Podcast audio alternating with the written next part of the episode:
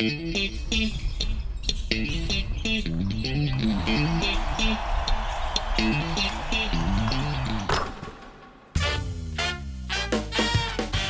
ホース三河がお届けするポッドキャスト、シーホースキャスト、略してシーキャス。シーホース三河ホームコート MC の小林拓一郎です。この番組では選手やチーム関係者を迎え、毎回テーマに沿ってトークとは一味違うリアルカンバセーションをお届けします。今日のゲストお二人いらっしゃいます。自己紹介をお願いいたします。はい、シーホース三河 U18 のコーチをしてます、高島和孝です。そして、シーホース三河 U15 ヘッドコーチを務めています、イラブです。よろしくお願いいたします今日はちょっとコーチングについてどっぷり伺っていこうかなと、まあ岩場さんの時はもう会でもちょっとコーチングについては触れたりもしましたけども、はい改めてこの U18 と U15 っていうものは年齢の違いはもちろんあるんですが取り組む課題がやっぱり年齢によっても違ってくると思うんですけどそこをまず一つ明確にしていただきたいなと思って高島さんまず U18 っていうのははい。特にどんなことを命題にされてるんですか？はい、えっと、まあ、個人の、あの、能力を、あの、個々の能力っていうのをうん。伸ばしていくっていう部分は、えっと、まあ、あの、変わらないとは思うんですけれども、はそこから、あの、組織にしていく、うん。あの、チームとしてフォーメーションが入ってきたりだとか、はい。組織的に動く、あチームの中で自分がどういう役割を持って、どういうプレーをしていくか、うん。もうそういうことを考えられるように、うん。あの18っていうのは組織的なものを作り上げていくっていう形になります。もっともっとバスケットのチームプレー的なところなんですね。はい。うん U15 は対してどうですか？15の場合は、個人にフォーカスして、はい。えー主にアプローチをしていって、はい。18に向けたうん。準備期間として、はい。えーフィジカル、スキル、はい。判断を、えーまあ、養っていくところです。でそんなにチームフォーメーションみたいなことはうるさく言わないっていですね。少しはありますけど、ん。まあでも先日がまあそもそもありきのゲームなんでバスケットボールはいちょっとはありますけど、うん。まあでもそこにはあまり偏らないってところは特徴としてはあると思います。そこは本当結構明確なんですね。18がチームプレー15は個人にフォーカスをして。どっちもすっごい多感な学生たちじゃないですか。ここですよ。まず高島さん的にはどんな風に接してますか？僕はあの、まあ、あの、もう高校生なので、はい。ある程度、あの、まあもちろん子供は子供なんですけれども、やっぱりある程度ちょっと大人の部分って出てくるはい。年頃なので、で、今の子はやっぱり成長がやっぱり早い、考え方が早いっていうのはあるので、あの、本当に大人の付き合い方っていうのをはい。うん。もう始めてます。うん。あの、接し方もそうですし、うん。別にコーチって呼んでもらいたくないですし、なあのえなんて呼ばれてるんですか？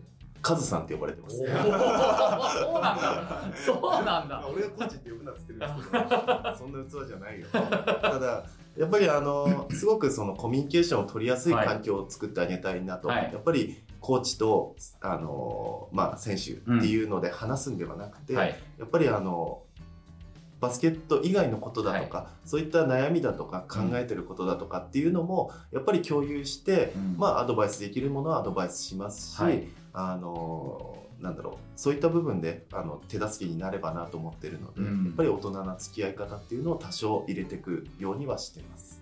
めちゃくちゃジェネレーションギャップ感じないですか どう？時代ですよね。まあまあまあ。まあそうですね。頑張ってあのついていけるように、やっぱりあのいろんな情報を自分の中で入れるようにはしてますし、さらに10代の子に流行ってることかとか。そうですね。で、まあ彼らもあの本当にフランクにこうんう接してくれるので、はいはい。だから僕なんかもあの、まあ、もともと僕が選手やってたっていうのを知ってる中で、はい。やっぱり結構フランクに話しかけてくれますし、はい。あの15の子供たちなんていうのはもう本当に、あもう本当ちょっとしたお兄さんぐらいの感覚で、はい。あの 接してくる。ちょっと慣れてる。本当にちょっと慣れてるんですよ。すいません。いやいや指導が指導が足りない。です。でも本当にあの可愛いです。本当に。うん。見てて。はいはいはい。は明るい明るいですよね。明るい。みんな明るいです本当に。明るくて向上心。うんがあってうん。で意外とやっぱり積極的に自分からこうコミュニケーションを取ろうと来るんですよね意外と。今の子って俺意外とそういうもんじゃないのかなと思ってたんですそうよ俺もそそんなイメージだったけどあ違うんですね。あ意外と来るんですよ。へえでもそれはそういうちゃんと空気感を出してあげてるからじゃないですか。そうですね。まあメリハリはやっぱり持って、うんあの18もそうですけど、うん。やっぱりバスケットやってる時と普段の時ってうんいうのはやっぱりメリハリを持って接するようにはしてます、15はどうですかイラブさん今の子たち見てて。15の場合、まあ、特にあの18と基本的には一緒にはい。オープンではい。コミュニケーションはあの取ってて、うん。まあ、18と違うのは、うん。だから中学生は中3の子たちは1個上がれば高校生だし、はい。中1の子たちはちょっと前まで小学生。そうか。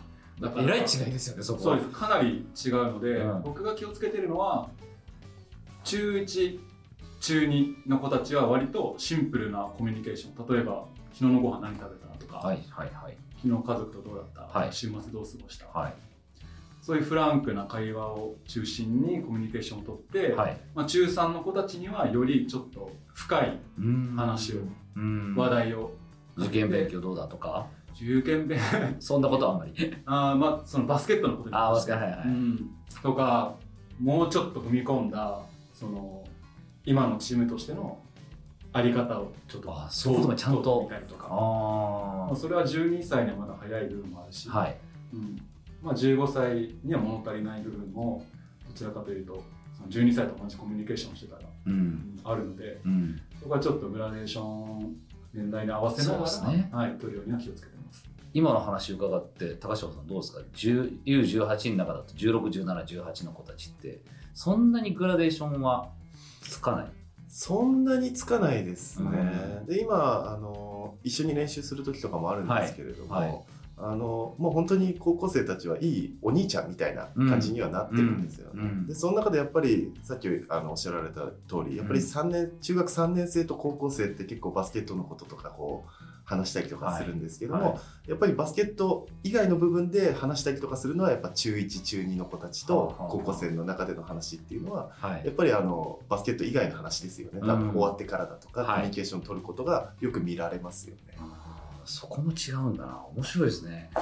僕一個すごい思ってるのが今の子たちって本当に幸せだなと思うのが YouTube でこんなに情報を得られるじゃないですか、スキルのことだったりとか、そうですね。これって逆に教える側としてはどうなんでしょう？例えばそれがあるとちょっと頭でっかちになっちゃったりしてるのか？子供たちが。逆にどんどん活用してほしいか？ちょっとそのあたりもちょっと聞きたいんですけど。宮部さんどうですか？まあ、情報がいっぱいあるってことはその真似できる媒体。はい。NBA の選手もそうですし B リーグの選手もそうですし、学べる情報がいっぱいあるっていうのは一個いいことですよね、はい。まあ、だけど、えっとまあ、要はうん。運動を向上するのが基本ですよね、はい。スポーツって。はい、だからまあ情報としてうん。見るとか、教科書に載ってるのをやるとかではなかなかわからない部分選手だけではわからない部分があるので、はいはいまあ、僕とか高島コーチは、はいうんその身体的動作を伴った経験をしてきてるので、はい。まあ、そこの感覚値はやっぱり子どもたちに落とし込めるしそっか。で言葉として彼らに運動学習させるようなはい、はい。ヒントを与えるうん、コミュニケーションは、まあ、うまくできるのかなと思います。確かに。それは見てるだけじゃ得られない、まあ、そうです。ね、うん。こういうふうにやってみてもこの腰の下への引き込み方とか、うんまあ、そういうちょっと細かい運動の感覚っていうのは、うん。アドバイスはより分かりやすく伝えられるかなと思いますけど。それが実践できる人がいるかいないかじゃ全然違いますもんね。いやそうですね。そこはだからその経験 B リーグの選手として、うん。あの経験してきた僕たちコーチ陣の強みうん。だとは思いますけど、うん。教科書を持ってるだけだったら誰でもね教えてますから、うん。うん。確かに高島さんどうですかそのあたり？まあ、僕も同じような考えは同じような考えでやっぱりその教科書をあの見てうん。学ぶことって、やうん。っぱり勉強と一緒でうん。ただそれだけで終わっちゃうことが多いので、うん。まあ、僕自身もやっぱりあのまだ引退っていう形を言ってはいないプレイヤーにこだわってやってはいるんです、3人制でプレーもしてるんですけれども、はい。っていうのはやっぱりその実際にプレーした感覚だとかっていうのは、うん。やっぱり教科書に載ってないことってたくさんあるはいと思うんですよ。ね、はいでそういった感覚っていうのをもちろん YouTube だとかそういうのを見てスキルだとかっていうのは個人で勝手にどんどんやっていってください、うん。でもそれをじゃあ試合にどう活かせるかの方が大事なので、うん。そっちの方をやっぱりフォーカスして、うん。あの教えていけるように。だから自分も実際にこう試合に出たりだとか、はい。練習したりとかしてうん。感覚的なものを落とさないようにうん。なるべく僕はしてそれをやっぱり伝えていけるようにうん。していってますね。そうですね。なんかド派手なアクションを覚えたところでじゃあそれが5対5で使えるかっていうとはい。また別問題になってくるし、まあ、大事なスキルではあるとは思うんですけれども、うんうん。でもやっぱりそれが活かせなかったら、うん。本当にただのボール付きになっちゃいますし、うん。はい。ただシュート打つだけの選手になっちゃいますじゃなくてやっぱりバスケットボールっていうのをうん。こうトータルして、うん。あの学べるようにしてはいきたいなとは思ってます。この辺のコーチングの理論だったりとか話って2人でされたりするります。結構しますよね。します。結構しますね。もうイラブ君がめちゃくちゃ勉強熱心と知識豊富なんで。豊富ではない？めちゃくちゃ豊富です。もうマジで。ミラブさんの会の時にむちゃくちゃ本にいや家選ぶの図書館に近いところいやそう。すごいっすよねだから僕はすげえ勉強になってます逆に。教えてもらう感じですけど、はい、僕があんまりこうそういった知識だとかっていうのはむしろ実体験の方が強いので、うん。知識よりも、うん。もちろん勉強はしてるんですけれども、やっぱりあのその部分が足りないって自分でも思ってるので、うん。やっぱりいくらあのトップチームでやってたからといっても、うん。言うても素人のコーチなので。うん。やっぱりイラブ君の知識だったり考え方だったりだとか、うん接し方だったりっていうのはやっぱりすごく勉強になりますね僕は。逆にイラブさんは高島さんからどんなことを学んでます？高島さんはもう何と言ってもん。8年間シーホースでプレーしてて、うん。そのシーホースでやってたチームの文化とか、はい。鈴木ヘッドコーチの考え方とか、うん。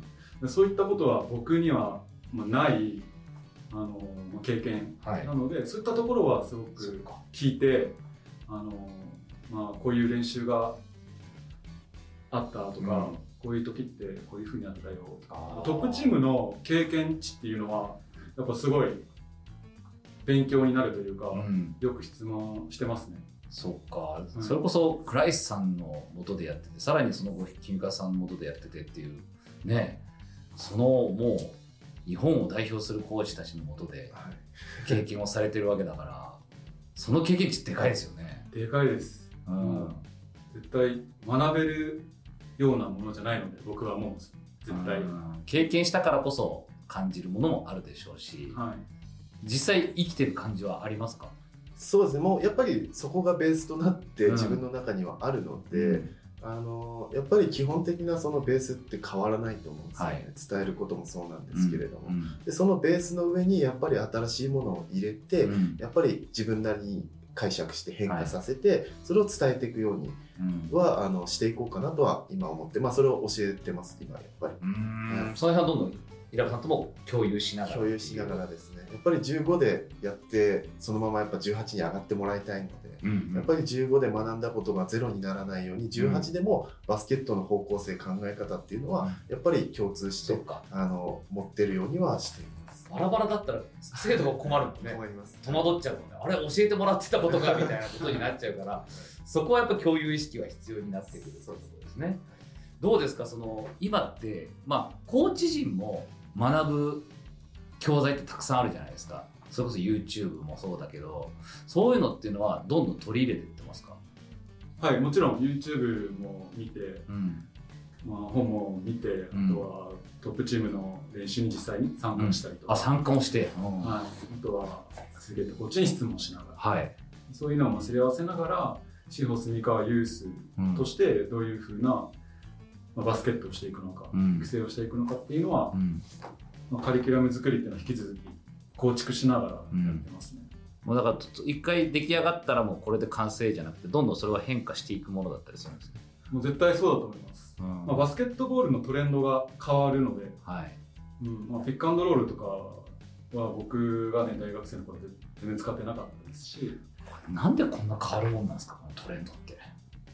これやっぱ NBA とかでそういう選手が現れてっていうところからですか、まあ、そこからですよね、うん、基本は。スリーポイントのところとかも多分ステフォン・カリーがうん、出始めてからより重要視されるようになっただろうし。あれ怒られましたよね昔ねああのの遠くからね衝撃的ですもんね。な何速攻でお前までショットクロック20秒あんなに打ってんのみたいな。だからトレンドはね変わるから。どんどんどんどんどうですかやっぱ入ってくる生徒たちももうすでに今の段階でやっぱちょっともうだんだん変わってきてるなっていうのはあります？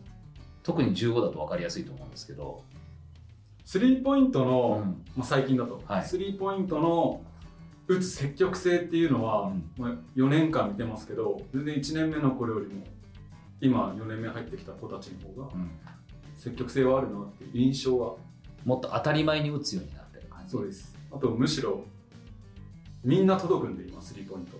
そもそも届かない子いたんですよ、うん。初年度はい。まあ、それは違うなって思いましたね。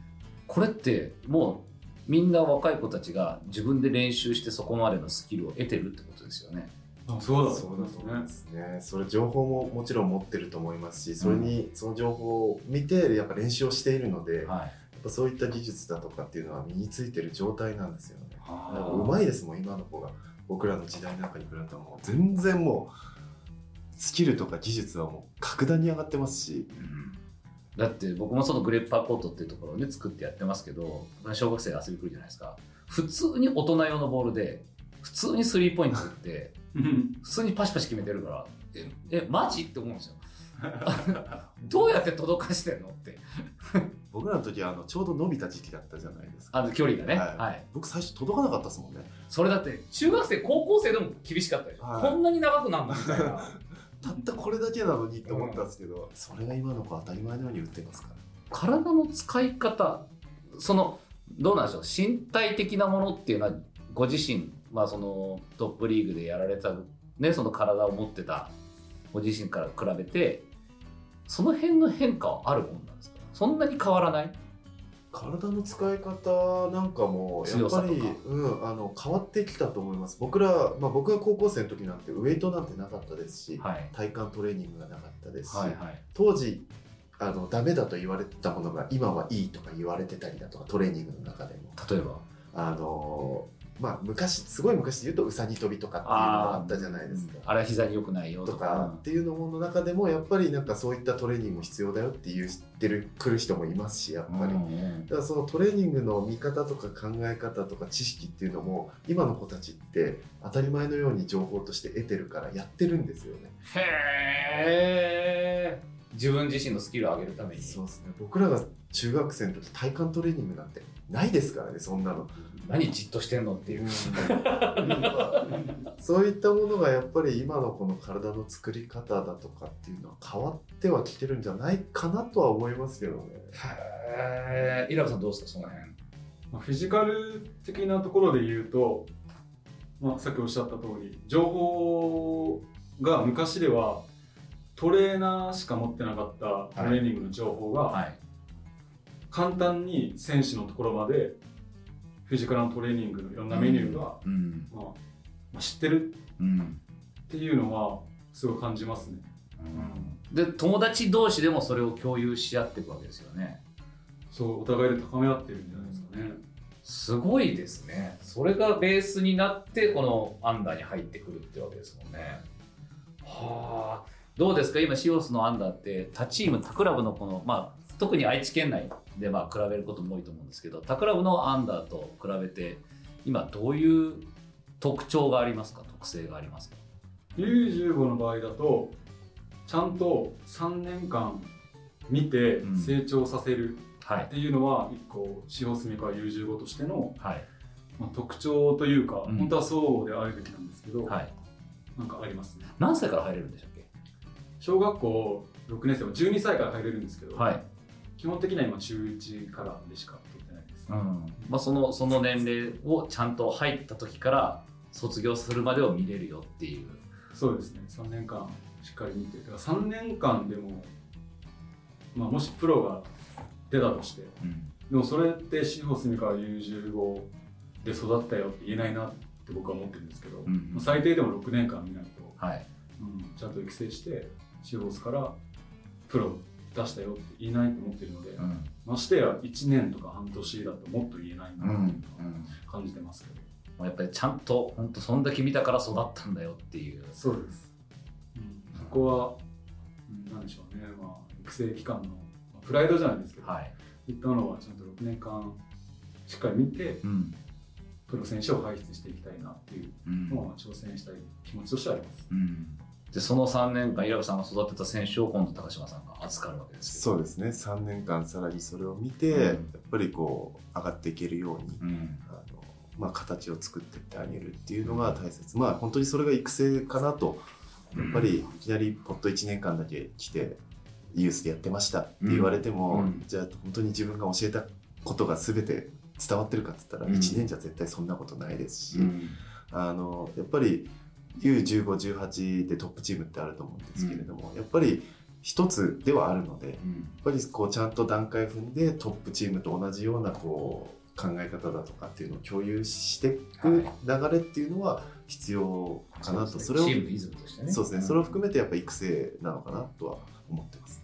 今後どうなっていくんですか？例えば今までってまあその平部さんなんかにちょっとお話ししましたけどこう高校に入るというタイミングとかでやっぱり強豪校に行ったりとか。で今度大学生になって B リーグにやってくる。でもしくは特別指定を途中で受けて入るとかいろんなパターンがあると思うんですけどもう U からいきなり18からトップリーグっていうのも今後はやっぱ流れとして生まれる流れですよね。まあ、増えていくだろうしそれを増やしていかないといけないですよね。うん。少しずつバスケット界もまあ、18歳のうん子たち高校3年生が B リーグに、まあ、特別指定として入るうん。っていうのは増えてるしうん。あとは近年としては大学生の特別指定が増えてる。はい。だからプロに挑戦する世代っていうのはうん。確実に少しずつ年齢が下がっていってるのは。あるので、まあ、そういったところでは18からプロに行くっていうのは、まあ、増えていく傾向にあるんじゃないかなと思います。となるとこれまた高島さんこれ結構責任も重大になってきてだって18からいきなり行くってことはやっぱ体も面も、はい、まあ、精神面も含め、はい、とんでもないところに放り込まれるわけじゃないですか。もしはい、いけるレベルの子がいたとして。そうですね。そこってまあご自身は多分それを経験されてないから、はい。大学を経てからはい。じゃないですか。どういうなんだろうトレーニングをしてそしてどんな声掛けをしていくんだろうっていう。そうですね。あの、まあ、さっきも言った通り、やっぱりだからある程度大人の付き合い方って必要になってくるのかなと。うん。あの、本当に上から頭ごなしに言うバスケット、まあ、強制するんではなくて、やっぱり自分で考える力っていうのを、うん。もう18のうちからうん。養っていかないと、うん。やっぱり一人で巣立った時にどうにもならなくなってしまう。うん。のでやっぱりトップチームに送り出すためにも、うん。今の段階で本当にプロフェッショナル自分のあのなんて言うんだろう。立場だとか。う、ん。うん。そういうのもやっぱ見られてるっていうのを大前提にうん。動いてほしいですし、あー。発信することもそうです。そうね。自分の背中にはシーホース三河っていう看板を背負ってるんだよ君たちは。でも周りが周りはそういうふうに見るよ。自分が思ってなくてもっていうのをもうここから教えていかなきゃい教けないですよえていかないねといけないと思います。行動が全部見られてるわけですよね、はいプロってまあ、周りはどう思ってるかは分かんないですけど、まうん。あそうですね、でもやっぱり周りはそういうふうに見てくるよ。絶対に、うん。シーホース。だから強いあのシーホース三河のユースチームなんだ、うん。だからやっぱりその行動だとかうん。っていうのもやっぱりあの模範にならないといけない部分も絶対出てくるし、うん。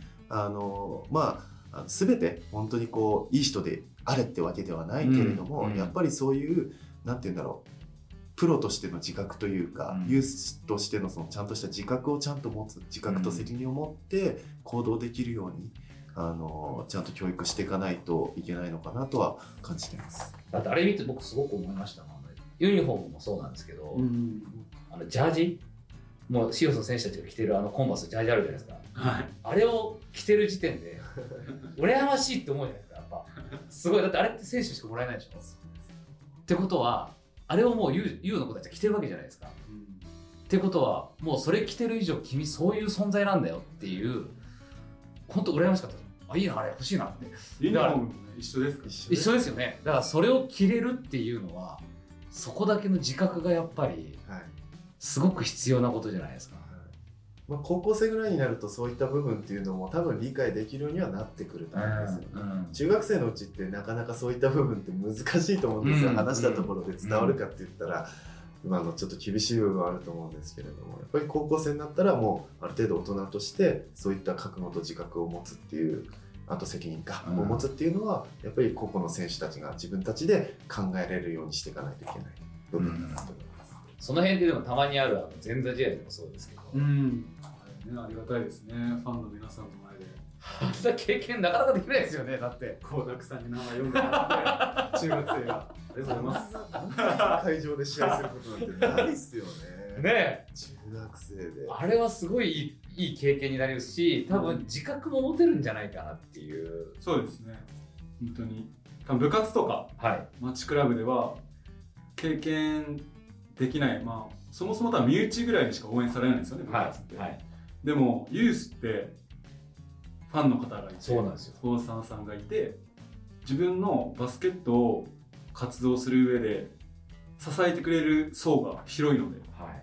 そこはユースならではの、まあ、学べる部分というかうん。そういったところを感じながらバスケットをするっていうのは、まあ、大切なことではありますね。僕すごい思ってるのが人に見られるってものすごい成長するいいきっかけになるなって思ってるんですけどそのあたりってどうですかコーチから見て。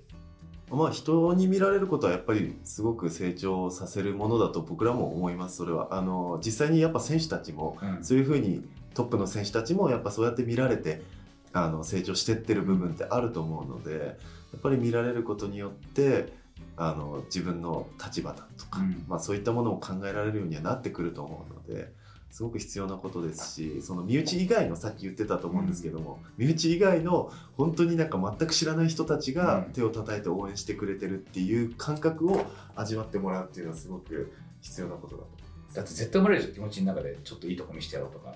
思いますよ。でもなんかシーホース前座試合で普通になんか応援してくれてるんでしょみんな。そうそうあの手叩いてくれるですよね。レッツゴーシーホースって方が温かく特にあのまだねコロナになる前とかは、あのスタンディングエリアのところで、はい。普通にあのレーシーホースってやってこうやってくれたりとかはあ。ディフェンスって。やって本当にありがたいですね。嬉しいっすよね。そんな中で試合できるのなんて。ね。すごいですよ。なかなかこの全国大会とかに行ってようやくそういう場に出会えるかなっていう感じじゃないですか、それがこういう一つの試合で経験ができるっていうのは本当にいいなってすごくいい環境にみんな身を置いてるんだろうなとはうん。思うんですけど、まあ、ちょっと J リーグとの比較になっちゃってあれですけど J リーグってやっぱ歴史もあって、まあもうだいぶ先を行ってるじゃないですか。そんな中で B リーグのこれからユースが J リーグの今やってるようなことの中でまだ足りないなって思うことってのはどういうところがあるんですか？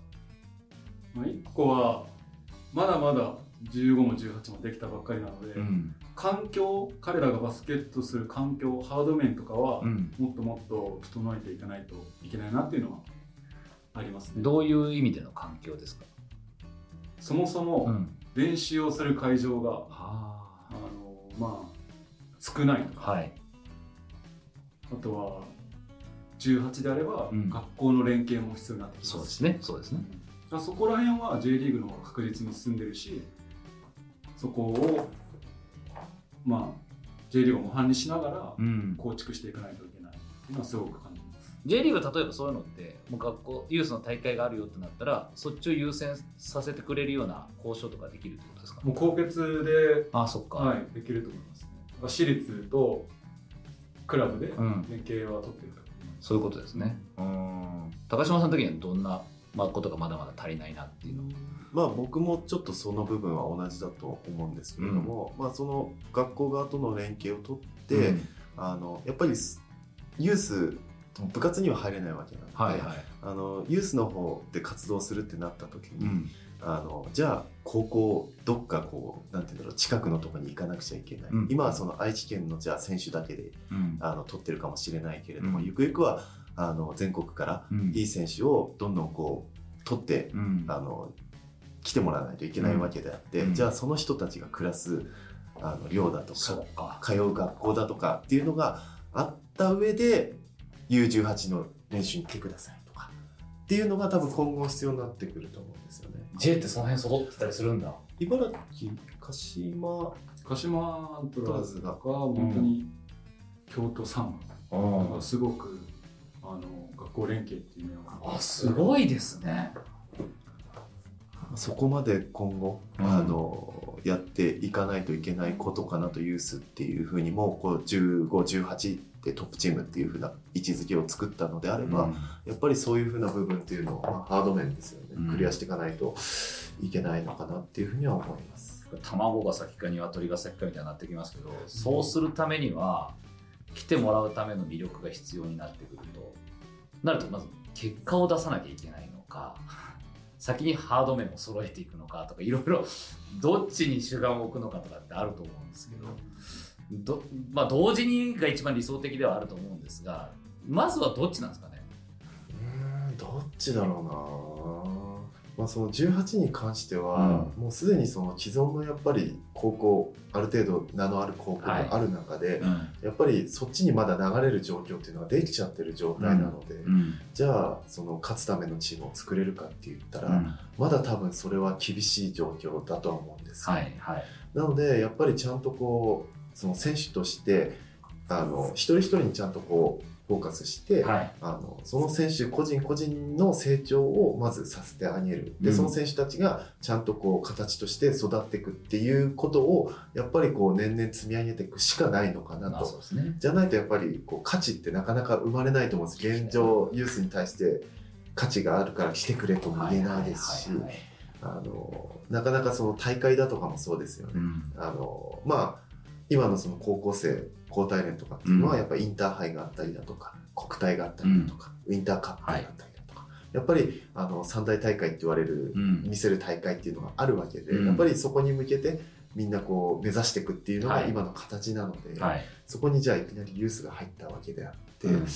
大きい大会とか、まあ、そういう大会っていうのも、まあ、できてくるとは思うんですよね、うん。今後もしかしたらインターハイとかウインターカップにあの予選から出てもいいですよみたいなことになる可能性もありますよね、はいきっと、そうなってきた時に変わってくるのかなって気はします。そこが例えばその強豪校とやり合って勝ったぞ、全国大会出たぞとか、はい、まだまだその辺のシステムっていうのは構築しきれてないってことなんですね。そうですね。あー。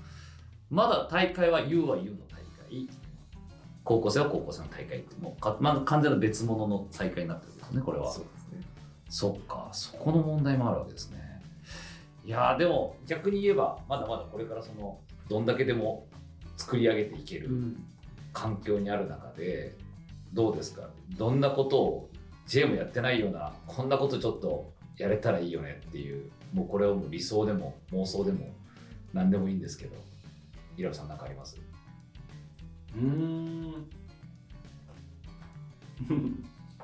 そうですねそこら辺のなんか特別なアイディアっていうのはまあ思いつかないですけど、J リーグっていうよりも他クラブと比べて、はい。まあ、先に行きたいなっていうの思いはありますし、はいはい、うん、だからそこら辺ではやっぱ早い段階でうん、育成世代から世界に挑戦する機会っていうのは作っていきたいですよね。やっぱお二人とも世界っていうの結構見据えてるんですねそうですね。もうそういう時代だと思います。僕らの時は世界って言ったら何言ってんだとかアメリカに行くって言ったら留学するとか、まあ、留学ってバスケットをしに行くって言ったら、お前バカなこと言ってんじゃないよって言われる時代だったんですけれども今当たり前じゃないですかむしろ。ね高校かうらんアメリカ行きます、うん。でアメリカで大学とか行ってて日本に帰ってきて B リーグ入るだとか。うもうそういうことが当たり前にもうなってきてるので、はいもう多分それぐらいのことを見据えて考えながら段階踏んでいかないともう多分本当に数年後にはコロッと変わってるようなことだと思うのんいでやそうですね、はい。気づいたらって感気じですよね。づいたらだと思います、うん。なのでやっぱりそこはちゃんと明確に持ってる部分であってあとはもう積み重ねだと思うのでうん。そういうふうにはしていきたいです。それこそ昔の能代がやってたみたいなああいうね、うん。アメリカ遠征とか。はそういうの U でやれたらめちゃくちゃ面白いですよね。い、面白いですね。呼んだりとか。そう呼んだりとか。そここに入ったらそういうチャンスあるぞっていうのが。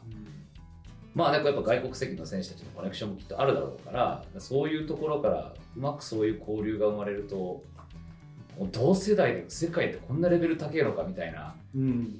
いい刺激にはなるでしょうし、身近にもっと感じてほしいですよね。うん、であの岡田選手が大学を辞めて B リーグ来たっていう理由が同世代の大会に出た時にこんなこのままじゃこの人たちにかなわんと思ったからいち早く高いレベルでやりたいって言って当時大学辞めてシーホース来たっていうのをなんかインタビューで話してましたけれどももうまさにそういうことなのかなっていう。はいまあ、いろんなパターンが出てくると思うんですよね。そのまあいろんななんて言うんだろう道というか、うんあの本当にそれぞれやっぱり目指すとこも違うけれども、うん。やっぱりいろんな生き方でプロ選手になったり世界を目指したりっていうことができるようにはなってくると思うので、うん。もうそういう考えをみんな持てるような時代になったと思うので、うん。それはそれでバスケットでもそれも言うても10年とかで変わった話ですよねきっと。確かに、ですよね。うん。僕らが10年じゃないじゃないです。5年とかそうですよね。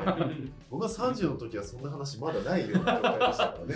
でしょ？だからこの5年なん5ですよ年なんですよね。だから B リーグっていうものができて、うん。これだけ早くこう進化してったってことは、もっともっと多分今後早く変わっていくんだろうなっていうのは、それにこうこっちはちゃんとついていく、まあ、それを越すぐらいのことを考えながら動いていかないといけないなっていうのはありますよね。B リーガーたちのだって待遇だって変わってきてるわけでしょこの5年でそうです大きくすごいですよねすごいですね。ご自身がねそれこそ若かった頃考えたらいや、すごいですよ。すごいですよ、本当に。でも今の子なんて多分本当にそれこそ街とか歩いてたら声かけられることなんてすごい多いんじゃないですか。だと思うんですよもう顔も名前もね、だからそれこそもうなんかもうさっきの話じゃないですけど行動全部やっぱ見られてるからどこどこまあ大きいしねもともとはい。どこどこにいたぞとかっていうのも結構すぐに SNS ってものがあるし。ですようね。まあ駅とかにもああいうふうになんかこうパネルだったりだとかポスターとかバンとか。そうですよ。今までなかったですもんね。僕千葉行った時びっくりしましたあんなホーム全部の柱に選手があってでその会場行くまでの間にも全部写真がこういろんなところに貼ってあって。そうですね。それこそ武蔵小杉駅っていうの川崎のうんもう全部サッカーもフロンターレそうフロンターレとブレイブサンダースがも街がもうそういう街になってますもん。う、うん、だそこのやっぱ地域ではい。ガツンと盛り上げるぞっていうところ、まあ、これからももちろんシーホース三河っていうチーム自体の一つの大きな命題でもあるでしょうし、それが多分ユースっていう存在がそこをまた一つになっていくのかなっていうのは。そうですね。まず知ってもらいたいですよね。そのユースっていうのをこういう活動してますっていうのも含めて、やっぱ自分たちもやっぱりこう外にこう見せていかないといけない部分かなとは思いますし、うん。ユースがあってユースからプロが出るかもしれない。うん。でまあ本当に地域の方にこうユースのチームの選手を応援してもらってその人がプロになった時に会場に来て、昔から応援してたんだよっていうような形はできるようになりたいですよね。プロ野球で言えばねドラゴンズで言えば名古屋球場でずっと見とったはい。おあいつ出てきたなっていうあの感覚ですよね それぐらいにはなってもらいたいですよね。それってもうもはや文化ですもんねはい。一つのね、そこまで見ていってそうですね。まあ本部さんの皆さんもそこってやっぱちょっとそこまで見てたら言いたいところもあるし、それ ちょっとあいつ昔から見てるけどね。つってよかったよ昔からっつって。なんかそれもなんか別にこうお店とかでその話題になるだけでもやっぱり全然違うじゃないですか、うんそういうのを聞いてる人だっているしやっぱりうん。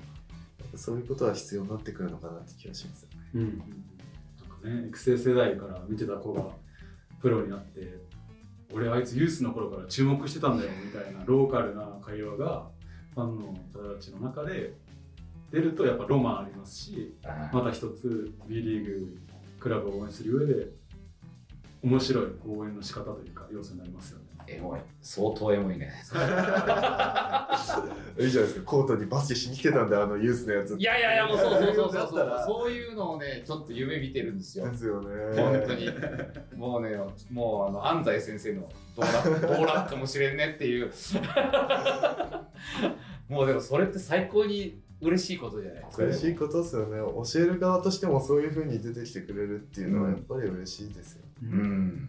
いや今後だからまあ多分こういう C キャスとかもそうですけど聞いてくれることによって存在を知った親御さんたちもきっといらっしゃるでしょうし、そうですね。この人だったらうちの子預けたいって多分そうやって思ってもらえるようなお二人の人柄もすごく出てたと思うので持ってくれるといいですねそうですね、再生回数伸びなかったです。もう、もう、声かかんなかったら、再生回数かってなります。じゃあもうその回数とかないのよそうですね。数字じゃないあ、ありがとうございます。どんだけの人に深く心に刺すかっていうそう言っていただけるだけでもう、何の心配もなく、もう今日ぐっすり眠りますわ、それで。じゃあちょっと最後になりますけどちょっとお二人からそれぞれ、えっとまあ、聞いてる皆さんにちょっとこの U18U15 改めてちょっとアピールしていただきたいなと思うんで高島さんがどうぞお願いします、はい、えっと、U18 では、えっと、まあ、活動が始まったばかりで、あの、まだまだ、あの、選手を募集しております。で、あの、トライアウトなんかも随時、あの、開催しておりますので、あの、ぜひ、あの、チャンスってやっぱりみんな平等にあると思うんですけれども、その中でやっぱり、あの、そこにチャレンジするかしないかで、大きく人生とかって変わると思ってるので、やっぱりあの、そういったチャンスを、あの、掴むのはやっぱりチャレンジしないと始まらないので、ぜひ、あの連絡していただいて、一緒に共に、あの、戦ってくれる仲間を募集しているので、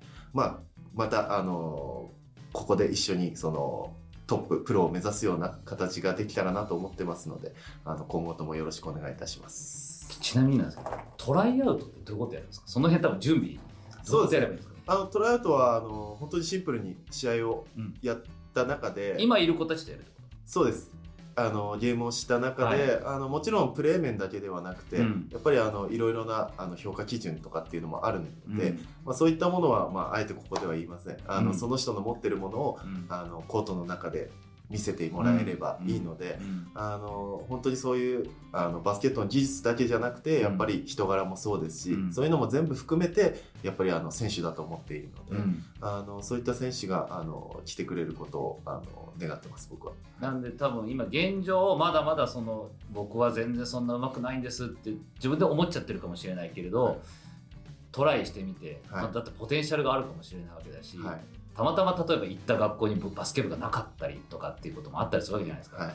そうするとねやりたかったのにっていう子にはもしかしたらチャンスになるかもしれないし、そうですね。あのやっぱり B リーガーもそうですけど、うん。あの実際に高校の時とかは全然試合出てなかったっていう選手なんかが、うん。いきなりプロになってたりとかもしますし、うん。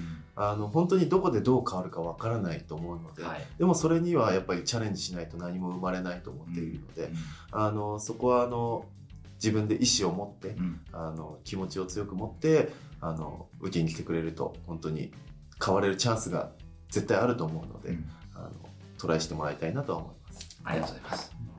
矢部さんお願いいたします。はい、U10 はもう4年目にはい。今年突入して、えーまあある程度環境面とかうん。もう構築できる段階で、えーまあ、いろんなことにどんどん挑戦してはい。いきたいなっていう思いは、えーあります。で、まあ、バスケットボールを通して、まあ、いろんな学んだことを次のステージ18であったり、まあ、18に進まないにしても、うん。自分の将来につなげていけるような基礎というかあの一番大事な部分をしっかり育成して土台を作って次のステップに上げていきたいなと思っているので、まあ、18と同様あの15でもトライアウトを年に、えー数回やってるので挑戦していただけるとあの嬉しいです。わかりました。ここからまたこれを聞いてきっかけで来る子もきっといるでしょう。そして中からはもしかしたら将来のね B リーガーシーホースの選手も生まれるかもしれないんでそのあたりワクワクして一緒にこれからも応援していきたいと思います。今日はどうもありがとうございました。高島さん平野さんどうもありがとうございました。ありがとうございました。